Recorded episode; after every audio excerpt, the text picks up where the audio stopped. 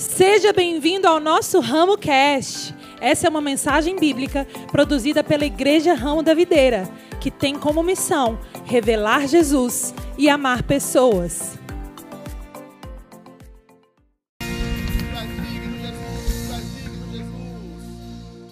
Muito boa tarde, Ramo da Videira! Tudo bem com vocês? Podem se sentar, meu Deus do céu, vocês estão aqui comigo? Quem veio hoje? Quem está com expectativa? Então vamos para cima, vamos para cima. Deixa eu me apresentar, como minha esposa linda falou aqui, né? Meu nome é Ramon, talvez sou um dos pastores aqui dessa casa.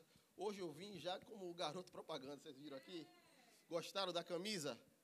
Quantos fazem parte da nossa jornada? Meu Deus, está fraco. Quantos fazem parte da nossa jornada? Eu faço parte, gente. É isso aí, para você que está chegando aqui pela primeira vez, ainda não conhece, nós estamos numa jornada uma jornada que fala a respeito da expansão da nossa casa. E a gente vai falar um pouquinho sobre isso essa tarde, né? Não vimos simplesmente só vestidos com a camisa, mas nós vamos falar um pouquinho a respeito de um chamado de Deus para nós hoje, amém? amém? E o tema da mensagem dessa tarde hoje é: Deus está te chamando para uma jornada. Meu Deus, esperava que você se empolgasse um pouco mais. Mas daqui até o final eu creio que você vai sair incendiado, amém? Deus ele está nos chamando para uma jornada, gente. Sabe, é, na semana passada, durante o nosso congresso Transbordar, eu falei um pouquinho a respeito de dois tipos de público que naturalmente a gente vê na igreja. O primeiro público é a multidão e o segundo são os discípulos. Sabe que a multidão, ela vive sempre de momentos com Deus. Talvez eu vou, eu vou trazer um exemplo aqui, talvez você identifique alguém, eu espero que você não se identifique. Mas se você já tem um tempo de igreja, provavelmente você sabe, conhece pessoas, né? Que às vezes passam por uma situação difícil, estão fragilizadas, aí vem para a igreja. Aí levanta a mão, pai, me cura, pai, faz algo, pai, transforma minha vida, pai, eu errei, por favor, me dá uma nova chance. E de fato, quando a gente clama, Deus responde. E depois que a pessoa recebe a bênção, parece que ela está mais fortalecida, aí ela já falta quarta, falta domingo, já não está mais indo para o GC, Aí uma temporada depois a pessoa entra aqui novamente pedindo a mesma coisa, Pai, eu, eis-me aqui novamente, Senhor, me cura, faz um milagre, gera transformação. Você já ouviu falar de alguém assim? Já presenciou alguém assim? Quem está no contexto da igreja conhece alguém que é dessa forma, né? Por quê? São pessoas que baseiam o seu relacionamento com Deus em momentos, gente. A multidão, ela sempre baseia o seu relacionamento com o Senhor por momentos, sabe? Mas o Senhor, ele não quer construir um relacionamento comigo nem com você de tempos em tempos, de momentos em momentos. Ele quer nos convidar para trilhar uma jornada juntamente com Ele. E é justamente sobre isso que eu quero falar essa tarde, a gente entender o nosso real propósito e o real chamado das nossas vidas. Porque Deus não quer que a gente se relacione intensamente com Ele de tempos em tempos, mas Ele quer trilhar juntamente conosco uma jornada de fé, sabe? É sobre uma jornada de fé que nós vamos falar essa tarde. E para isso, quem já me viu ministrar algumas vezes sabe que eu gosto muito de história, né? Gosto muito de contar uma história, eu pego um recorte de uma história bíblica e tento construir essa, essa mensagem debaixo de uma história. E hoje eu vou fazer algo diferente, pelo menos algo para mim que eu nunca fiz. Eu quero trazer aqui não só uma história, mas duas histórias e trazer um paralelo entre elas. E a primeira história que a gente vai tratar é a história de Noé. Nós vamos ver como Deus ele chama Noé e convida ele para uma jornada e como isso traz impacto para aquela geração. E nós vamos também ver como Jesus ele chama os doze discípulos. Sabe, ele chama doze homens improváveis, também com a proposta de construir juntamente com eles uma jornada, e como essa jornada de fé trilhada por aqueles homens simples impactaram não só aquela geração, mas como vem impactando as nossas vidas até hoje, amém? Então a gente vai ver sobre esses dois panoramas, a história de Noé e a história dos discípulos. E para começar, eu quero ir para o ponto 1. Um, e diz o seguinte: Deus está em busca de parceiros. Quem está disposto aqui a ser parceiro de Deus essa tarde? Se eu fosse você, eu não respondia antes, mas vamos lá. Vamos ver no que implica ser um parceiro de Deus. Abre para mim Gênesis 6, versículo 12. Gênesis 6, versículo 12. Olha só o momento que Deus ele chama Noé. Deus, ao ver que a terra tinha se corrompido, pois toda a humanidade estava corrompida da sua conduta, ele chama Noé e diz: Darei fim a todos os seres humanos, porque a terra encheu-se de violência por causa deles. Eu os destruirei juntamente com a terra. Você, Noé, porém, fará uma arca de madeira cipestre, dividirá em comprimentos e a revestirá de piche por dentro e por fora. Pula para mim para Marcos 3,13. Jesus, então, subiu a um monte e chamou a si mesmo aqueles que ele quis, aos quais é, vieram para junto dele. Escolheu doze designando-os como apóstolos, para que estivessem com ele e os enviasse para pregar, e tivesse autoridade para expulsar demônios. Olha só, Deus, ao longo de toda a história da humanidade, ele sempre busca parceiros para construir algo aqui na terra.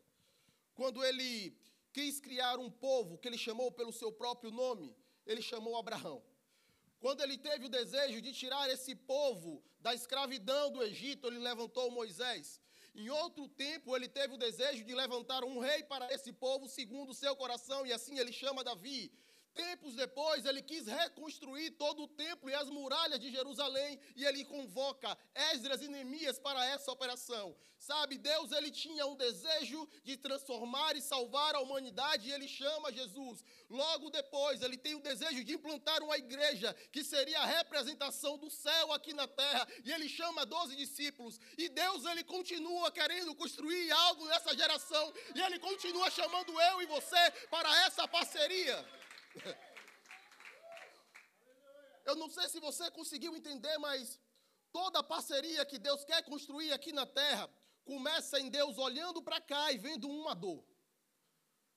Ele olhou para a terra nos tempos de Noé e viu que a terra estava inteiramente corrompida.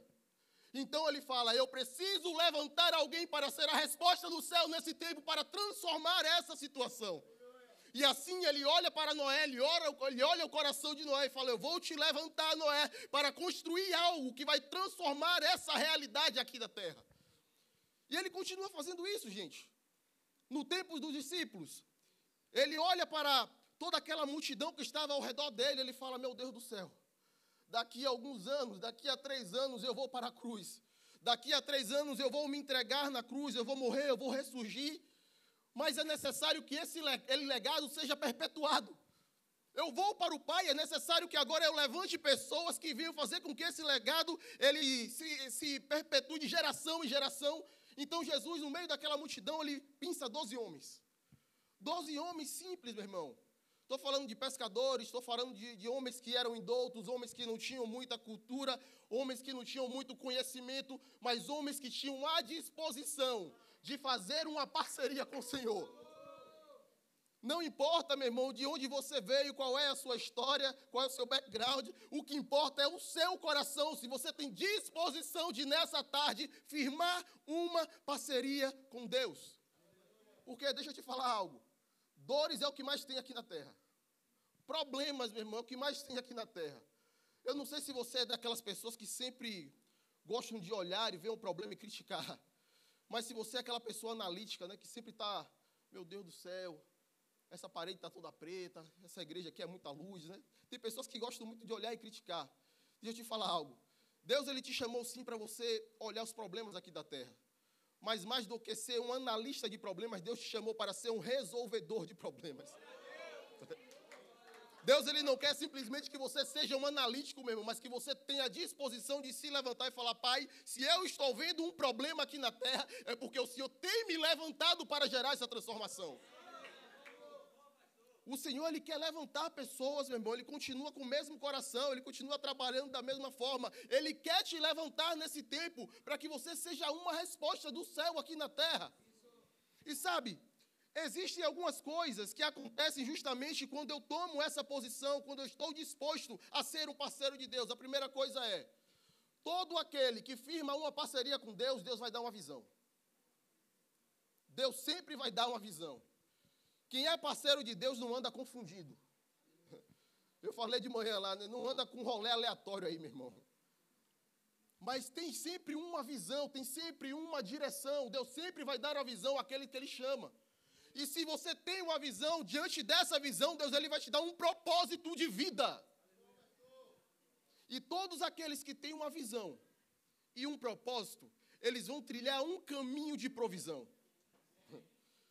Deus ele vai te chamar e te dar a direção para você trilhar uma jornada. E essa jornada ela, ela trará juntamente com ela um caminho cheio de provisão. Sabe por quê? A provisão é justamente a ferramenta que Deus nos municia para que a gente possa cumprir de maneira bem sucedida a visão e o propósito que Ele nos deu. Sempre onde há visão, sempre onde há propósito, haverá provisão. Os discípulos, certa feita, já caminhando com Jesus há algum tempo, eles foram indagados né, por alguns mestres da lei. Trouxeram para ele lá a questão do imposto. Naquele tempo, Israel estava sobre é, o domínio de Roma. E questionaram aos discípulos de Jesus: olha, olha só, vocês estão aqui em Israel, vocês estão sobre o domínio de Roma. Nada mais justo, mais, mais justo do que vocês pagarem um imposto. Aí os discípulos olharam assim e falaram: rapaz, a gente é discípulo de Jesus, pagar imposto? Como assim? Aí foram até o mestre, né? Para ver se Jesus validava aquela questão do, do jeitinho brasileiro, né? Pagar imposto que nada, rapaz. A gente é, a gente é coligado de Jesus. Então Jesus olhou para os discípulos e falou: Rapaz, mostre essa moeda. O que é que vocês veem na face dessa moeda? Face de César. Então dá a César o que é de César. E dá a Deus o que é de Deus. Deixa eu falar algo. Está com falta de dinheiro? Ei, Pedro, vai até o mar, você vai pescar um peixe. E dentro da boca desse peixe vai ter uma moeda pega a moeda e paga o imposto. Meu Deus do céu, eu não sei se você já teve uma experiência como essa, de ir pescar um peixe e achar uma moeda para pagar imposto. Se você tiver esse manto aí, me ajuda, meu irmão, que eu quero viver isso também.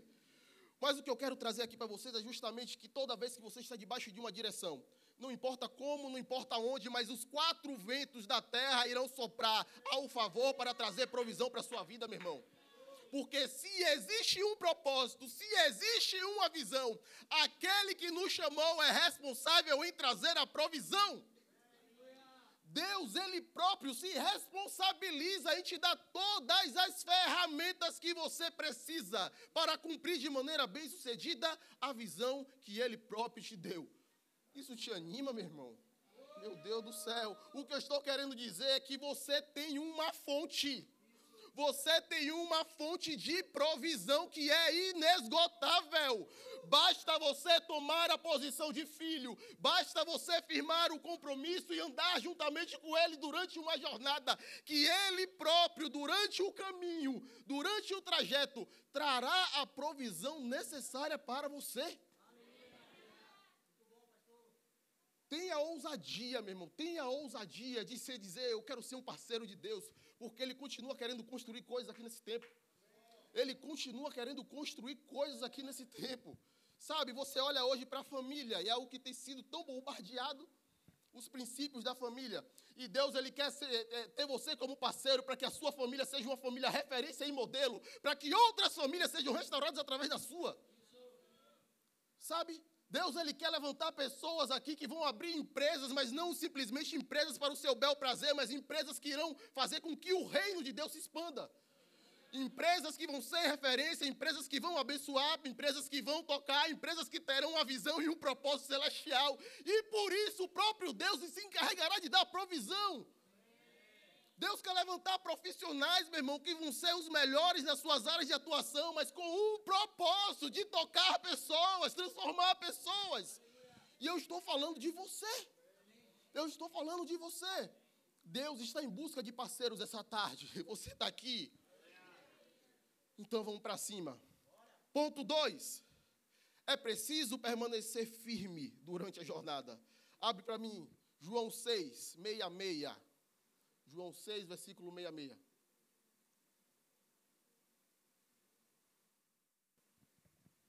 Uou, vamos que vamos. João 6, 66 diz o seguinte: Daquela hora em diante, muitos dos discípulos de Jesus voltaram atrás e deixaram de segui-lo. Jesus então perguntou para os doze: Vocês também não querem ir? Simão Pedro então respondeu: Senhor, para quem iremos? Só tu tens palavras de vida eterna. Deixa eu trazer um contexto para você entender como surgiu esse diálogo. Pouco antes de acontecer esse episódio, Jesus ele estava mais uma vez pregando num lugar que era um pouco deserto. E havia uma multidão de mais ou menos 20 mil pessoas seguindo Jesus. E de repente, um dos discípulos chega para Jesus e fala: Jesus, já está tarde. Esse povo está te seguindo desde cedo. Certamente já está todo mundo com fome. E aqui é um lugar deserto, onde a gente vai arrumar comida para alimentar 20 mil pessoas. Então se levanta um jovem, um jovem que ninguém sabe o nome, mas teve a ousadia de pegar cinco pães e dois peixes e fala: Olha, a multidão é de 20 mil pessoas. Eu tenho cinco pães e dois peixes. Eu acho que aqui não dá nem para entrada. Mas eu vou apresentar aqui na mão de Jesus para ver no que dá. E naquele episódio, todo mundo, acho que a maioria aqui deve conhecer. Jesus ele multiplica aqueles é, cinco pães e dois peixes, de modo que alimenta aquelas 20 mil pessoas e ainda sobra. Então, meu irmão, aquela história, ela correu por Israel. Falou, meu Deus do céu, tem um homem brabo aí. Ele está multiplicando pão e peixe, meu irmão. Você bota para ele cinco pães e dois peixes e ele alimenta a multidão que for. O homem aqui é, é fora de série. E aquele burburinho tomou conta de Israel e a multidão aumentou ainda mais. Até que Jesus agora está diante daquela multidão e ele fala: agora é hora de fazer uma peneira. Agora é hora de ver quem de fato quer um compromisso ou quer só um momento. Quem quer viver só milagre de pães e peixes ou quer ser o gerador de milagres para outros. Então Jesus começa agora a falar, falar em uma linguagem um pouco mais dura, né? Ele fala: Vocês querem pão? Eu sou o pão da vida. Vocês querem de fato ser saciados da sua fome? Aquele que comer da minha carne nunca mais terá fome. Vocês querem ter o âmago da sua alma saciadas, é só beber do meu sangue, porque aquele que bebe do meu sangue nunca mais terá sede. Aí aquele povo começou a olhar um para o outro e falar: Meu Deus do céu, manhã está me chamando no WhatsApp, né? Espera aí que eu vou ali e volto. E começou cada um dar o vaza. E quando Jesus olha para trás, aquela igreja de 20 mil pessoas se tornou uma igreja de 12. Meu Deus do céu. É, talvez se fosse eu hoje, eu ia ficar meio preocupado. Falei, irmão, não vai embora não, só tem a gente. Era uma multidão de 20 mil. Mas graças a Deus que Jesus não é igual a gente, né? Jesus agora se volta para os 12 e falou, e vocês também não vão não? A porta está aberta. O momento é agora. Então Pedro, com toda a ousadia, ele fala, Senhor, para onde nós iremos? Para onde iremos nós? Só o Senhor tem palavras de vida eterna. Para onde a gente vai, meu irmão? A gente vai sair do propósito porque houve um alinhamento de expectativa. A gente vai sair do propósito porque as adversidades se levantaram. A gente vai sair do propósito da jornada porque coisas vieram em oposição ao meu propósito. Deixa eu te falar algo, queridos. Muitas vezes a gente quer utilizar a fé para conquistar. A gente quer utilizar fé para curar e ser curado. A, quem, a gente quer utilizar fé para ver o sobrenatural. Mas durante a nossa jornada com Deus, a forma com que a gente vai utilizar a nossa fé com maior frequência é para que a gente permaneça. Tem alguém casado aí? Cadê os casados? Meu irmão, dentro do casamento é claro isso aí, né? É bem notório. A maioria do tempo a gente está utilizando a fé para não se separar. Né? Oh, meu Deus, não é só lá em casa isso. Me ajuda, me ajuda aí os casados. Grande parte do tempo a gente está exercendo fé para falar, meu Deus, esse é um projeto que nasceu no coração de Deus. Esse é um projeto que nasceu no coração do Senhor. Esse é um projeto que o próprio Deus nos deu. Eu, não, eu vou permanecer firme, mesmo estando do lado de uma mulher que está, está pegando, né? Mas é sobre permanecer mesmo diante das adversidades, meu irmão. É necessário perseverar.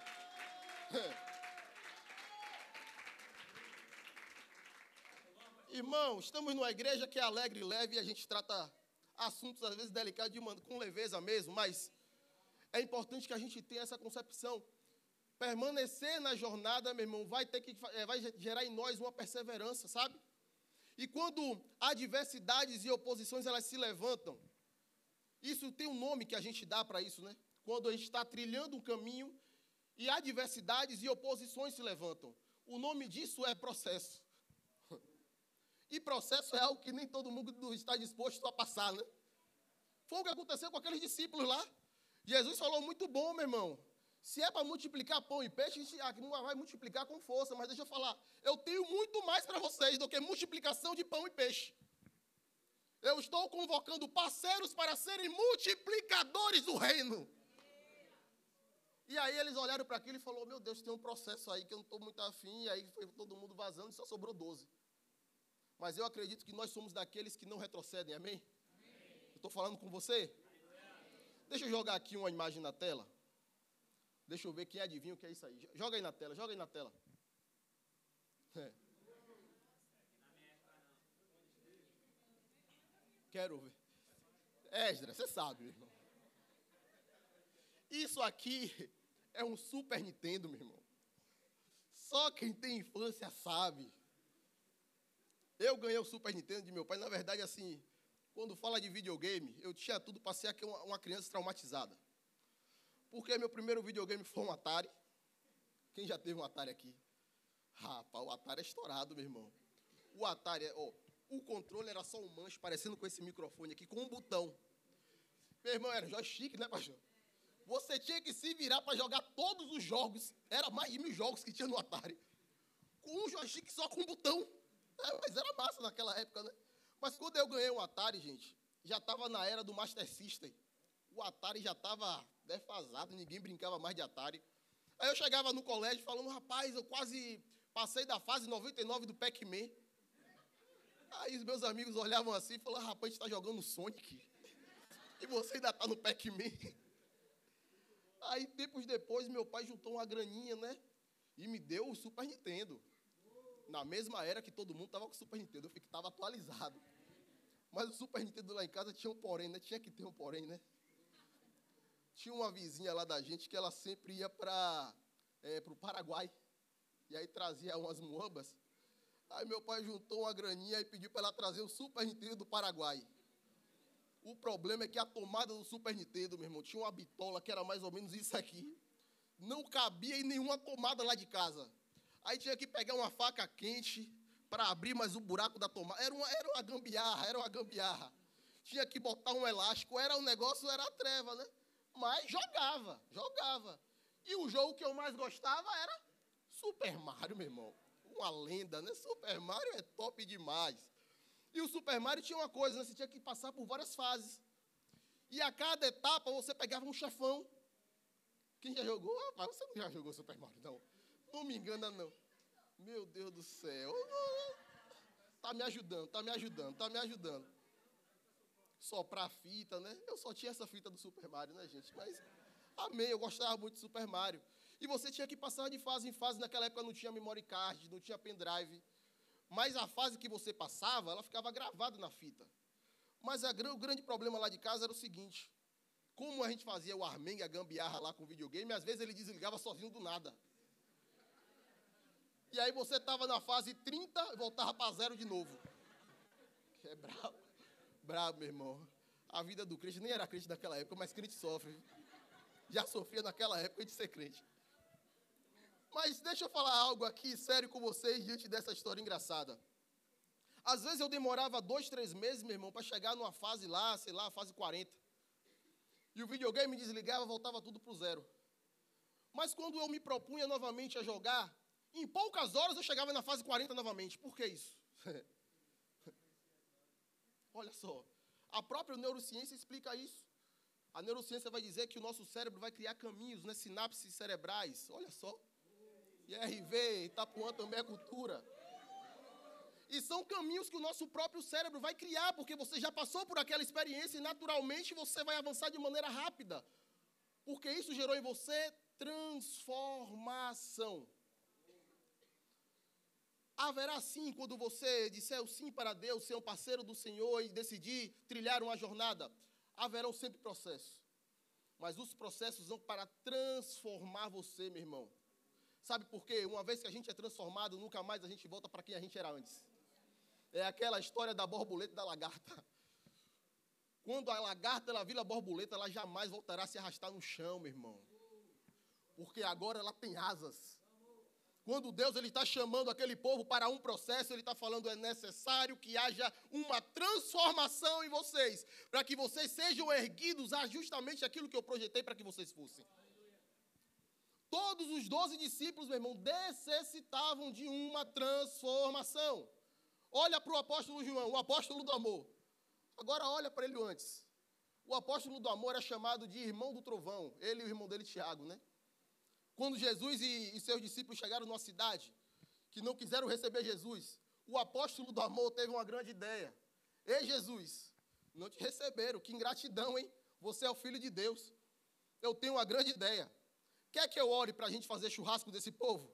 Para tocar fogo aqui nesse lugar e queimar todo mundo com fogo do mármore?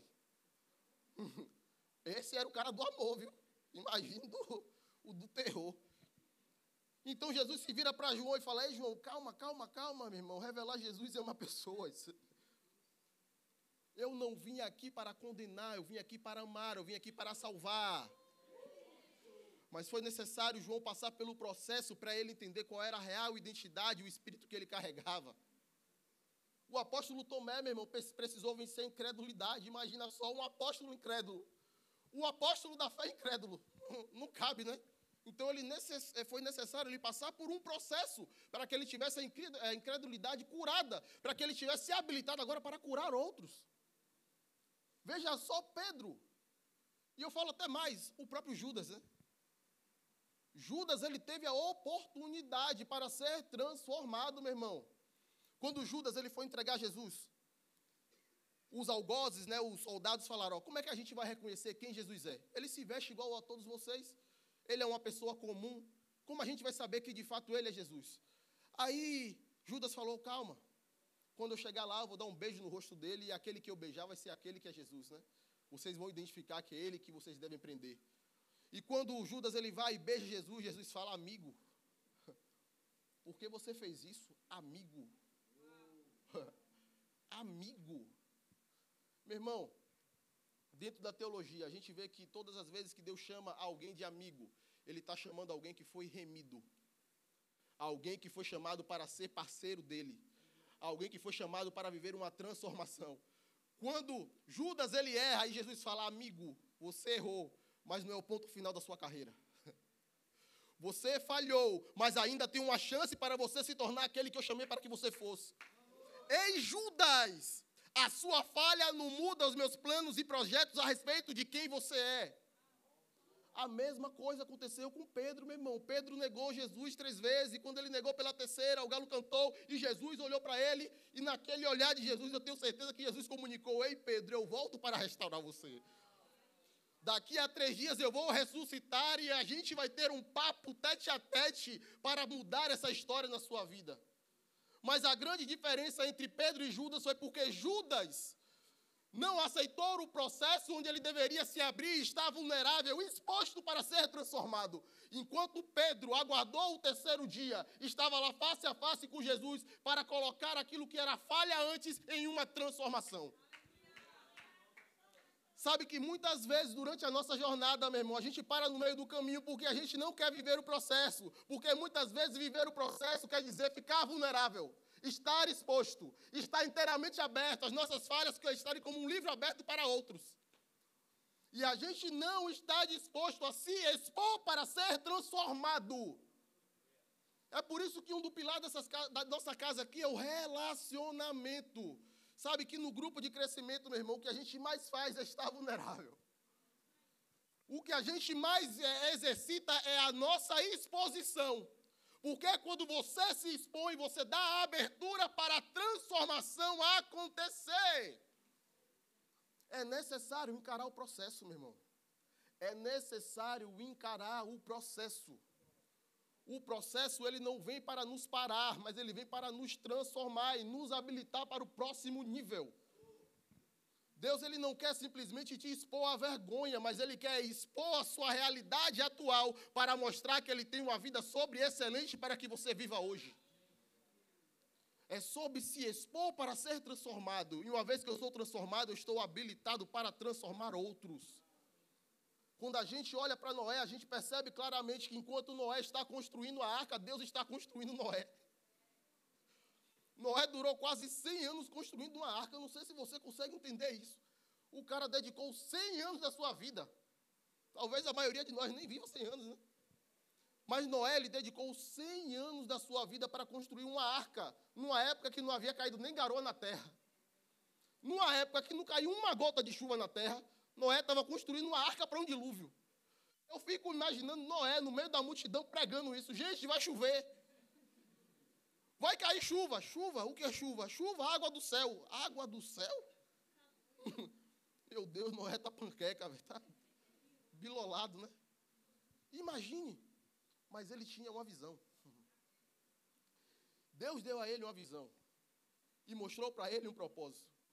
E diante dessa convicção, Noé falou: opa, eu posso não enxergar com os meus olhos naturais, mas o meu Deus, ele me chamou para construir algo para esse tempo. Não é sobre aquilo que nós vemos, mas é sobre aquilo que a visão do alto nos deu. É sobre isso que nós estamos fazendo aqui, meu irmão. É sobre uma igreja que vai trazer impacto para uma cidade. Talvez você fala, mas Ramon, não somos nem 100 pessoas na tarde de domingo, mas deixa eu te falar, Deus só precisa de um coração disponível para ser parceiro dele naquilo que ele está construindo, meu irmão. Se engana quem pensa que Deus precisa de uma grande multidão. Ele só precisa de corações dispostos a construir um compromisso com Ele, dizer: Eis-me aqui, Pai, estou pronto para viver um compromisso sério contigo, para aquilo que o Senhor tem para nós nesse tempo. Meu irmão, nesse, nesse processo vai haver renúncia demais, vai haver entrega, muita. Vou precisar dar além do que tenho, com certeza. Mas foi como ministramos na semana passada, a recompensa para aqueles que perseveram, meu irmão. O apóstolo Paulo vai dizer que as leves e momentâneas tribulações desse tempo não se comparam ao peso de glória que nos aguarda.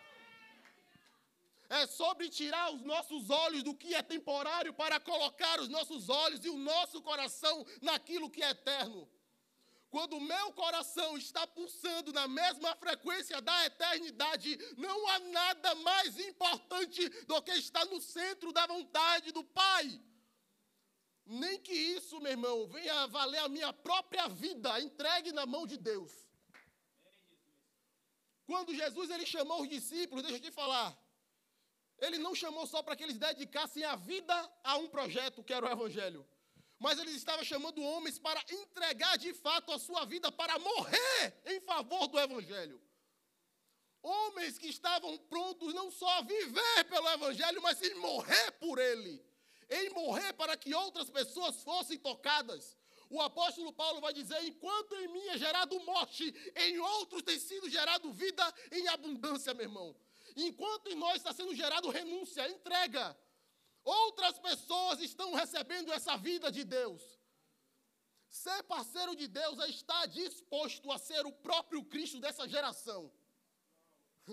É estar disposto a ser o próprio Jesus desse tempo. Entregar a minha própria vida em prol de outros que talvez eu nem conheça. Mas o nome disso continua sendo Evangelho, amém?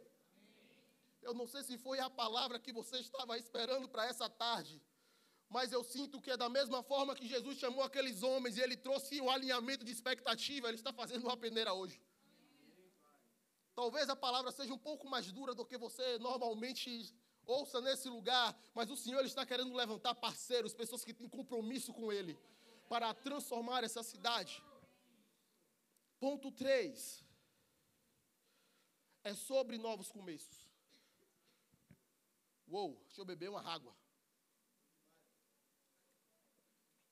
É sobre novos começos. Olha o que diz Gênesis, no capítulo 8, versículo 5. Então Deus disse a Noé: No vigésimo sétimo dia do segundo mês, a terra já estava completamente seca após o dilúvio. Então Deus disse: Saia da arca, você e sua mulher, os seus filhos e as mulheres deles.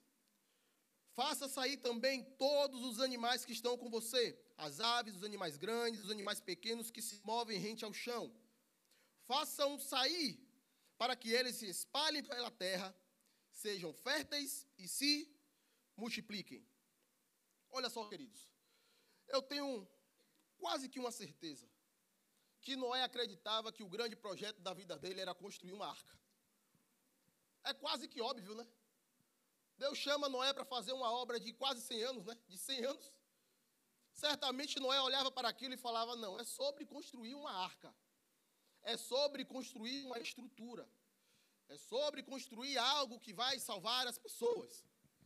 Aí, logo depois que Noé passa 100 anos construindo uma arca, vem o dilúvio e depois a água cede, a terra fica seca e Deus chama: Ei, Noé, a sua jornada começa agora. A sua jornada começa agora, porque não é sobre construir uma estrutura, é sobre estabelecer novos começos para as pessoas. Oh. Olhando para esse lugar e essa casa, e especificamente a nossa jornada, eu faço parte, que fala a respeito da expansão da nossa igreja. Talvez você olhe, ah, Ramon, é sobre construir uma igreja moderna. É sobre construir uma estrutura sobre excelente para que as pessoas sejam impactadas. É sobre paredes, é sobre som, é sobre computador, é sobre isto. Não, não, é sobre uma estrutura. É sobre trazer novos começos para as pessoas. Esse lugar é simplesmente uma incubadora de crente, meu irmão. É nesse lugar que, assim como acontecia na arca, as pessoas achavam salvação. É nesse lugar que as pessoas acham cura. É nesse lugar que as pessoas acham transformação. Mas a nossa grande obra não está restrita a essas quatro paredes, porque o Senhor nos chama para construir agora algo lá fora. Existem pessoas que, que, precisam ser tocadas lá, meu irmão, e nós estamos sendo empoderados aqui para carregar essa verdade lá. Nós estamos criando uma atmosfera aqui, mas o real mover do Espírito, ele acontece lá. Deus, ele quer que você entenda a sua real identidade aqui, mas ele quer que você resplandeça a glória lá. Não é sobre criar uma arca, não é sobre construir uma estrutura, mas é justamente de criar um ambiente onde pessoas possam entender quem elas são e estarem aptas para exercer a sua vocação lá fora. Noé e a sua família passou toda uma jornada construindo uma arca. E logo depois que o dilúvio passou, ele entendeu: Deus me chamou para estabelecer um novo começo nessa terra. Deus me chamou para trazer uma restauração em toda uma terra devastada. Deus, Ele me ergueu e me levantou para ser uma resposta do reino de Deus em um tempo de devassidão. E mais uma vez Ele continua nos chamando. Não só como indivíduos, mas como um corpo. Não só como indivíduos, mas como membros de um só corpo. Pessoas que se ajuntam, que se congregam, que estão no mesmo lugar, com uma visão com um propósito. Não só de fazer uma igreja relevante, mas de ser essa igreja relevante onde quer que a gente vá. Uma igreja relevante é feita de pessoas relevantes, meu irmão. Uma igreja relevante não é feita de paredes grandes ou de paredes extraordinárias. Uma, uma igreja relevante é feita de eu e você, sendo exponenciais onde quer que Deus nos chame sendo relevante dentro da família, sendo relevante dentro das faculdades, sendo relevante nas ruas onde a gente pisa, sendo relevantes como profissional, sendo relevantes como empresário, sendo relevantes como filho de Deus que nós somos. Há uma unção disponível sobre cada um de nós, para que a gente, com autoridade e ousadia, possa sair dessas quatro paredes e mostrar que o nosso Deus vive e mostrar com sinais, mostrar com maravilhas, mostrar com unção que o nosso Deus, ele vive e habita dentro de nós. Quantos estão dispostos a ser parceiro do Senhor? Quantos estão dispostos a andar nessa jornada, a trilhar essa jornada? Quantos estão dispostos a permanecer firme diante das adversidades? E quantos estão dispostos a estabelecer novos começos em Salvador? Novos começos nessa cidade. A nossa igreja, ela foi feita para uma cidade, para um estado, para um país. Deus está levantando uma igreja, meu irmão, para transformar a realidade da nossa nação. Estamos diante de um ano político eleitoral onde está uma polarização doida aí, mas deixa eu te falar: a resposta para a nossa nação não está nem Lula, não está nem Bolsonaro, meu irmão. A resposta da nossa nação está dentro de mim e de você dentro de mim e de você. Cristo em nós continua sendo a esperança da glória, a esperança para o perdido. carregamos esse poder dentro de nós e iremos manifestá-lo. Nós iremos manifestá-lo. Nós iremos sim manifestar nessa terra aquilo que nós carregamos. Se você é um parceiro de Deus, eu quero te convidar a ficar de pé nessa tarde, a erguer as suas mãos. E mais uma vez, junto comigo, comece a declarar que você é um parceiro, que você está pronto. Comece a declarar: Eis-me aqui, Pai. Pronto eu estou para trilhar essa jornada que o Senhor tem proposto para a minha casa. Eis-me aqui disposto a trilhar essa jornada que o Senhor tem para a minha vida. Eis-me aqui, Senhor, habilita-me, Pai, e me envia para o teu bom propósito, para que outros sejam alcançados e transformados através das minhas mãos. Essa mensagem te alcançou? Compartilhe com seus amigos e familiares. Para saber mais sobre o nosso ministério, siga-nos no Instagram, IRV São Caetano, IRV Itapuã e IRV Lauro de Freitas. Até a próxima!